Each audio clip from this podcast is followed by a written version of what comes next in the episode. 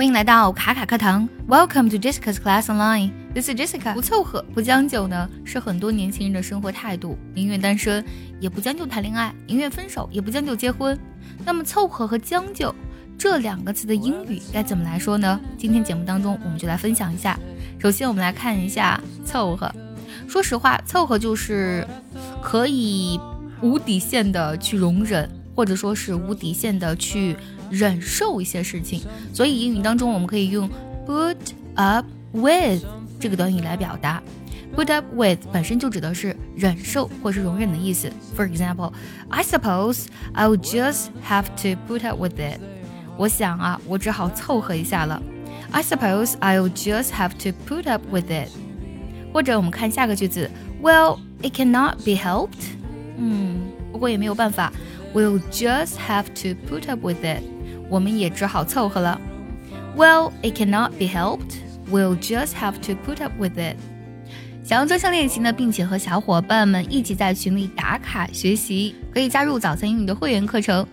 你不仅可以参加我的直播，而且呢，只要微信加“早餐英语”四个字的拼音，就可以收到我送你的一份学习大礼包，让你在英语学习的路上呢少走弯路。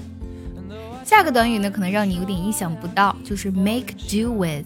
哎，make do 都是动词，这看起来好像不太符合语法规范，对不对？make do with，嗯，其实呢，它是源于一八五五年报纸上的，呃，就是有一个短语叫做 make it do，它表示呢能凑合办到，或是将就凑合，用什么凑合一下，就是 make it do with。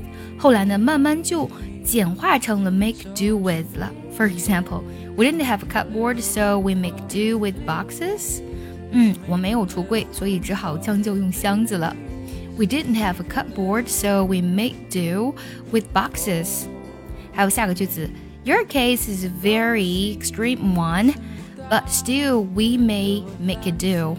嗯，你的这个案例呢是一个极端的情况，不过呢，我们还是可以凑合办到的。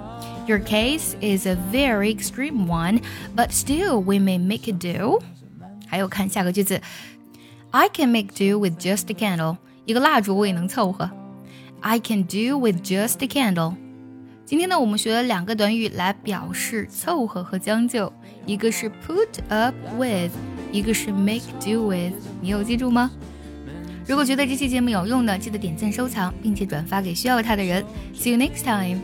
拜拜。